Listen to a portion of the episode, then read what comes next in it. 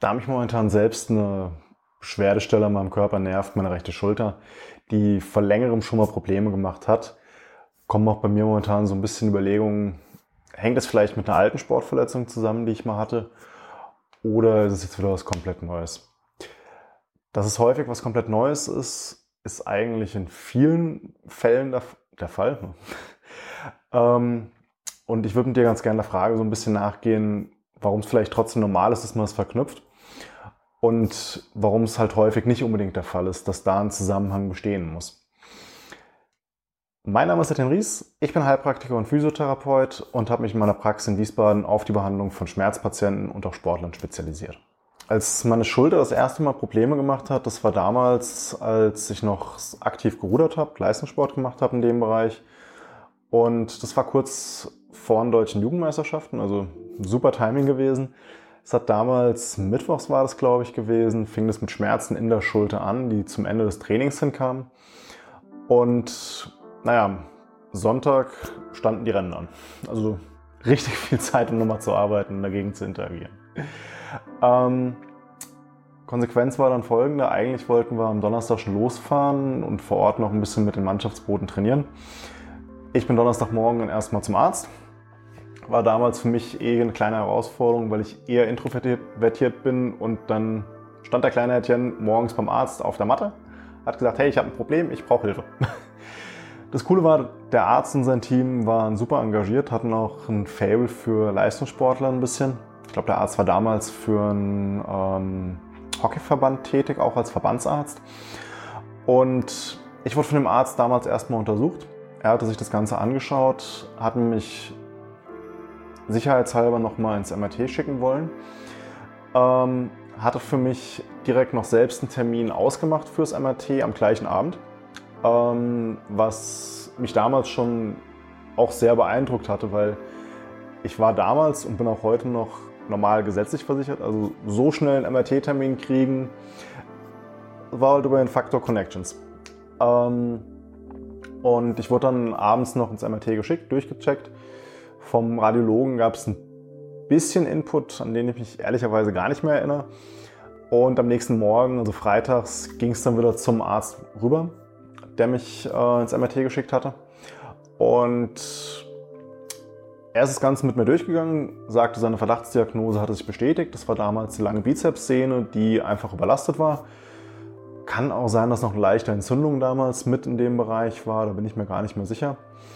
Ähm, was ich rückblickend betrachtet damals schon sehr beeindruckend fand, der Arzt hatte zu mir gesagt, okay, man sieht, der Radiologe macht selbst wenig Sport und hat wenig Erfahrung mit Sportlern, weil er im Befund eine Enge für eine Sehne im Schulterbereich aufgeschrieben hatte. Das ist relativ typisch beim Impingement-Syndrom, aber ein anderes Thema, wenn es dich aber interessiert. Ähm, und Kommentar von meinem behandelnden Arzt war nur, das hat er in seiner Doktorarbeit schon bei 15-jährigen Sportlern feststellen können, diese Veränderung. Das sei also nicht so das Thema. ähm, fand ich damals schon cool. Rückblickend betrachtet finde ich es eigentlich noch cooler, weil die Erkenntnis, dass nur weil auf dem Röntgen oder MRT was zu sehen ist, das nicht unbedingt eine Rolle spielen muss, ich, finde ich rückblickend betrachtet schon beeindruckend, dass damals auch der Arzt es so zu mir gesagt hatte. Und auch schon in seiner Doktorarbeit festgestellt hatte und er war damals irgendwas um die 40. Also die Arbeit war auch schon wieder ein bisschen her. Ähm, kurz zum Sportwettkampf. Ähm, wir sind dann, also ich habe dann äh, eine Spritze in den Schulterbereich bekommen, beziehungsweise zwei Spritzen waren es, glaube ich, sogar tatsächlich mit äh, einem Schmerzmittel und ich glaube Cortison war dabei. Also Standardkombi, die dann meistens genutzt wird. Ob das jetzt insgesamt immer die sinnvollste Kombi ist, sei mal dahingestellt. Für mich damals war es passend. Ähm, und ich konnte so auch an dem Wettkampf teilnehmen und konnte den auch erfolgreich beenden. Also wir hatten dann damals im Vierer einen zweiten Platz gemacht und im Achter einen dritten Platz. Das war schon sehr cool. Vor allem, weil es für mich auch dann den Abschluss meiner damaligen Ruderkarriere, der aktiven Ruderkarriere bedeutet hatte. Von daher war es so, das beenden zu können, war schon ein cooles Erlebnis auf jeden Fall. Ähm, die Schulter hat danach mindestens mal ein Jahr immer wieder mal Probleme gemacht. Lag aber auch wahrscheinlich einfach daran, dass an Nachbehandlungen nichts lief. Ich hatte mal eine sportliche Karriere erstmal beendet gehabt. Ähm, und dementsprechend war da auch nicht so ein riesen Drang dabei, nochmal dem Ganzen großartig nachzugehen. Wenn es wehgetan hat oder zu schmerzhaft wurde oder ich auch Nachtschmerzen hatte, habe ich einfach eine Pause gemacht, gar nichts gemacht und dann irgendwann wieder weiter. Hat sich so entsprechend ein bisschen in die Länge gezogen, das Ganze. Heute weiß ich, das kann man deutlich sinnvoller angehen. Wäre damals vielleicht auch nicht schlecht gewesen, aber war halt so. Und jetzt seit so ungefähr vier Wochen, würde ich jetzt grob sagen, merke ich, dass meine rechte Schulter mal wieder Probleme macht. wieder mal das Thema Sport. Man könnte auch sagen, Sport ist Mord, aber hm, sehe ich ein bisschen anders. Ähm, ich hatte einfach ein bisschen falschen Ehrgeiz beim Krafttraining und habe es vor allem beim Bankdrücken, ja, ich bin einfach über die Leistungsfähigkeit hinausgegangen ein bisschen. Hätte ein bisschen eher daran denken sollen, ein Technikversagen mit einem Muskelversagen gleichzusetzen und mich nicht irgendwie durchquälen, nur um das nochmal hinzukriegen. Ja. Bin auch dabei vielleicht nicht unbedingt der Vorzeigepatient. Muss ich ehrlich zugeben. Ähm, aber es kommen halt dann klar, wenn so eine alte Baustelle wieder auftaucht, kommen halt auch Gedanken auf, hm, ist es jetzt vielleicht einfach so, dass eine Schwachstelle, die ich damals hatte, immer noch ein Thema ist? Oder ähm, ist es jetzt wieder was komplett anderes? Oder kriege ich da jetzt immer wieder meine Probleme? Die Gedanken sind bei mir mittlerweile zum Glück sehr wenig. Waren früher, vor allem in dem Jahr damals, ähm, als es ein Problem war, war das häufig ein Thema. Von daher kann ich mich auch so ein bisschen in die Situation hineinversetzen, wie es ist, wenn man eine Baustelle längerfristig hat und das Gefühl hat, man wird das nicht los, es wird immer eine Baustelle bleiben. Das ist fies, das zerrt und sorgt über diese negative Verstärkung, wenn der Gedanke sich mal irgendwann festgesetzt hat im Kopf, sorgt es halt leider auch dafür, dass das Problem sich eher manifestieren kann, weil einfach auch diese negative Erwartungshaltung da ist und eine Rolle spielt. Das berühmte Nocebo leider. Weswegen ich jetzt relativ sicher sein kann, dass das neue Problem, was ich an der Schulter habe, auch wirklich ein neues Problem ist. Das sind für mich jetzt mehrere Gründe. Zum einen, ich hatte knapp 16 Jahre gar nichts mit der Schulter und die hat Belastung aushalten müssen zwischendurch, durch den Sport, durch Freizeit und, und, und. Und hat keine Probleme gemacht in der Zeit. Wirklich gar nichts.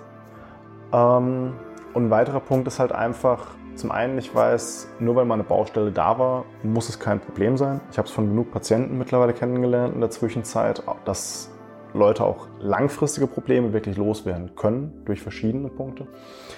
Ähm, und das Wissen macht es halt für mich da einfach deutlich einfacher zu sagen, hey, das ist ein neues Problem. Und ich weiß auch, wo es herkommt. Auch das ist nochmal ein Punkt, der es in meinem Falle jetzt leicht und relativ eindeutig macht zu sagen, was ein Punkt ist. Das ist nicht immer so einfach, weiß ich. Aber in dem Falle bei mir kann ich sagen, hey, das ist eine relativ eindeutige Geschichte. In dem Fall war ich sogar tatsächlich selbst dran schuld. Hätte es besser wissen müssen oder sollen. Jetzt die Frage, ist es für jeden gültig? Das lässt sich leider nicht mit einem eindeutigen Ja äh, beantworten. Es ist für viele gilt das mit Sicherheit. Ähm, wie gesagt, eine allgemeingültige Antwort kann ich darauf so leider nicht geben. Was aber ganz wichtig ist, ähm, selbst wenn Gewebeschaden zum Beispiel da ist, wenn wir jetzt mal von so Sachen ausgehen wie Arthrose, Bandscheibenvorfälle, teilweise sogar Sehnenabriss oder anderes im Bereich der Schulter zum Beispiel, ähm, zeigen die aktuellen Studienlage zeigt da eigentlich relativ eindeutig, das muss nicht unbedingt ein Problem sein. Es gibt zum Beispiel im Bereich der Wirbelsäule die untere Lendenwirbelsäule, also zum Beispiel zwischen dem fünften Lendenwirbel und dem ähm, S1-Bereich, also dem Kreuzbein unten, also somit der unterste bewegliche Part eigentlich an der Wirbelsäule, wenn du so willst.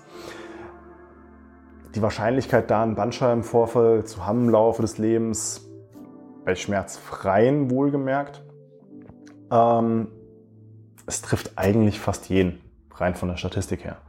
Und wie gesagt, das ist bei schmerzfreien Leuten der Fall. Das heißt, es muss nicht unbedingt sein, dass da ein Zusammenhang ist, auch an der Schulter. Es gibt im Laufe des Lebens Sehnenabrisse, die treten da relativ häufig auf. Zum Beispiel auch an der Sehne, die bei mir laut MRT damals eigentlich auch eingeengt ist. Ähm, das muss nicht unbedingt ein Problem darstellen und auch nicht Beschwerden bereiten. Es kann sein, muss aber nicht. Ähm, Was damals für mich vielleicht auch ein Schmerztreiber war, ist einfach auch der Punkt, ich wusste, im Laufe der Saison war für mich schon so ein bisschen absehbar, dass ich mit dem Sport aktiv aufhören werde. Gab mehrere Gründe dafür, will ich jetzt gar nicht zu nah drauf eingehen, aber es war irgendwo auch vor dem Wettkampf, war mir der Gedanke schon da, das wird jetzt mein letzter großer Wettkampf im Bereich Rudern aktiv sein. Ich werde vermutlich danach aufhören und ähm, ich wollte es halt entsprechend trotzdem noch vernünftig beenden, das Ganze. Und nicht einfach sagen, ja, okay, irgendwie beendet und fertig das Ganze. Das heißt, da war schon eine gewisse Unzufriedenheit irgendwo da. Ähm, mit Sicherheit auch phasenweise gekoppelt mit Zweifeln. Auch das ist im Leistungssport, gehört es dazu. Das ist zum gewissen Grad normal. Ähm, und auch Selbstzweifel spielen da häufig mal eine Rolle, durchaus. Man ist nicht jedes Mal erfolgreich, es klappt nicht immer so, wie man will. Und vielleicht mich hat es damals noch mal ein bisschen mehr getroffen in der Situation. Ich bin in beiden Booten, denen ich damals an den Start gegangen bin, bin ich, saß ich auf Schlag. Das heißt, habe den Rhythmus mehr oder weniger für die Mannschaft vorgegeben und zumindest von meiner Wahrnehmung ist es meistens so gewesen, es ist ein anderer Druck, wenn man auf der Position sitzt. Es liegt noch mal mehr an einem selbst auch und man lastet sich dementsprechend auch noch mal mehr auf. Das sind halt alles auch Faktoren, aber die einen Schmerz nochmal negativ mit beeinflussen können. Und auch im Nachgang zum Beispiel die Frage, war es jetzt richtig aufzuhören? Das macht es auch nicht unbedingt einfach in dem Moment. Auch mit dem Wissen, was ich mittlerweile habe, macht es, wie gesagt, ein bisschen einfacher, mit so Schmerzgeschichten umzugehen. Ähm, ich hatte noch eine andere Situation in meinem Leben, wo ich mal, das war glaube ich 2007 oder 2008 dann gewesen damals, ähm, sind wir mit ein paar Leuten aus dem Abi-Jahrgang in Köln auf einen Marathon gestartet. Ich war semi gut vorbereitet ähm, und habe kurz, ich glaube ein, zwei Wochen vorher, habe ich an der Schienenbeinkante, ich glaube es war sogar auch rechts gewesen, also es scheint nicht meine Seite zu sein, ähm, ziemlich starke Schmerzen gehabt. Marathon stand kurz bevor. Ähm, ich habe mich irgendwie durchgequält. Auch das war länger eine Geschichte, die mich begleitet hatte. Auch damals lief dann eine Nachbehandlung nicht so ganz optimal rückblickend betrachtet. Da bin ich dann allerdings bei einem Orthopäden in Behandlung gewesen. Gab, glaube ich, nur Strom und ja, also eigentlich nichts. Das kann man vergessen, die Nachbehandlung. Ähm, letztes Jahr beim Marathon und auch in der Vorbereitung der Bereich, den ich mal als eine Problemstelle hatte, das ist mittlerweile stabil, das ist überhaupt kein Thema mehr. Hat sich halt auch durchs Barfußlaufen oder Laufen mit Barfußschuhen entsprechend trainiert und aufgebaut, das Ganze. Was ist jetzt für dich ein kleines Takeaway vielleicht aus der ganzen Geschichte?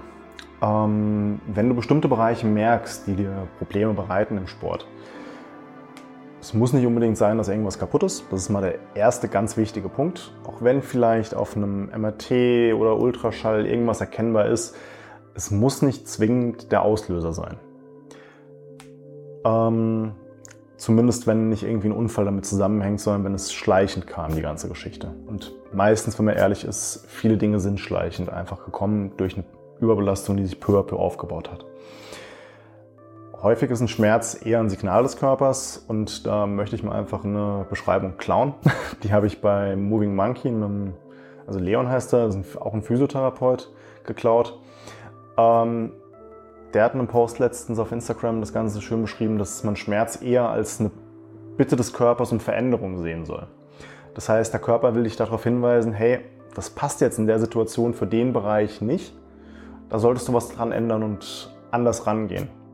Es kann zum Beispiel sein, wenn eine Überlastung aufgetreten ist, dass du für den Moment ein bisschen weniger machst, dass du dem Bereich auch mal eher Pausen gönnst oder langfristig betrachtet, dass ein Bereich, wenn er immer wieder Probleme macht, dass er vielleicht einfach zu schwach ist im Training, nicht die Aufmerksamkeit bekommt, die er bräuchte und da einfach auch über ein Training sukzessive belastbarer gemacht werden sollte. Ähm, manchmal kann es dann auch sein, dass man ein Training in relativ großen Punkten nochmal umstellen muss oder sollte auch da in dem Fall.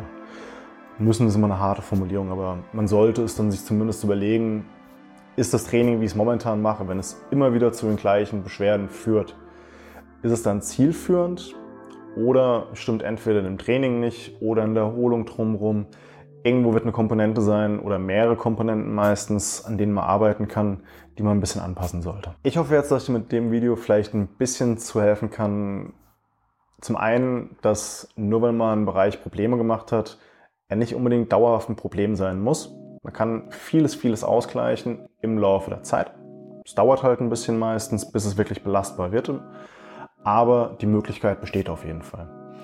Ähm, und auch, dass, wie gesagt, eine Bildgebung, es hat nicht immer so riesig viel Aussagekraft, wie man vielleicht gerne hätte. Meistens sind es einfach mehrere Faktoren, die eine Rolle spielen. Das Bild und vielleicht eine Schädigung kann ein kleiner Hinweis sein. Aber wenn es nicht um einen Unfall handelt, würde ich es meistens vernachlässigen. Ich wünsche dir noch alles Gute. Wenn dir das Video gefallen hat, würde ich mich natürlich über ein Like freuen oder ein Abo des Kanals. Und wir sehen uns dann beim nächsten Video. Mach's gut!